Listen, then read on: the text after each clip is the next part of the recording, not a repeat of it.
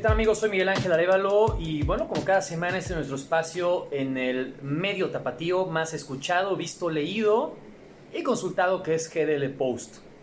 El día de ayer, miércoles primero de septiembre, el presidente de la República, Andrés Manuel López Obrador, retomó aquella antigua tradición de presentar un informe de actividades.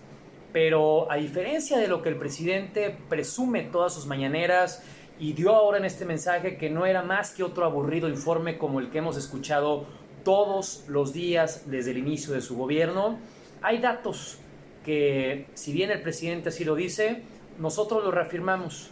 Nosotros tenemos otros datos de otro México, otro México que parece ser distinto en el que vive el presidente López Obrador, un México en donde hay miles, cientos de miles de desaparecidos, no estamos hablando de decenas, de centenares, no, cientos de miles de desaparecidos en todo el país, en donde todos los días hay masacres, por donde le veamos, ya hemos ido perdiendo el nivel de asombro, la capacidad de asombro de escuchar 10, 15, 20, 30, 50 muertos en un mismo evento.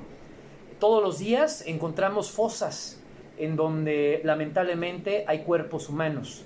Todos los días nos hemos dado cuenta de que la delincuencia de a pie va incrementando e incrementando.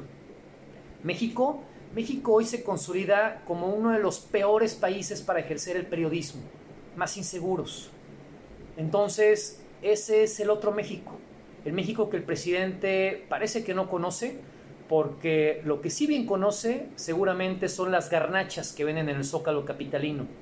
Pero fuera de ahí, fuera de unas quesadillas, fuera de un pozole o fuera de algún pescado tradicional en su estado sureño, el presidente de la República no conoce la realidad de lo que sucede en México. Ese ese es el verdadero informe que debería de presentar a los mexicanos. Un gobierno que se quedó lejos de las promesas cumplidas. Un gobierno que simplemente ha fracasado. Quédate con nosotros. GDL Post.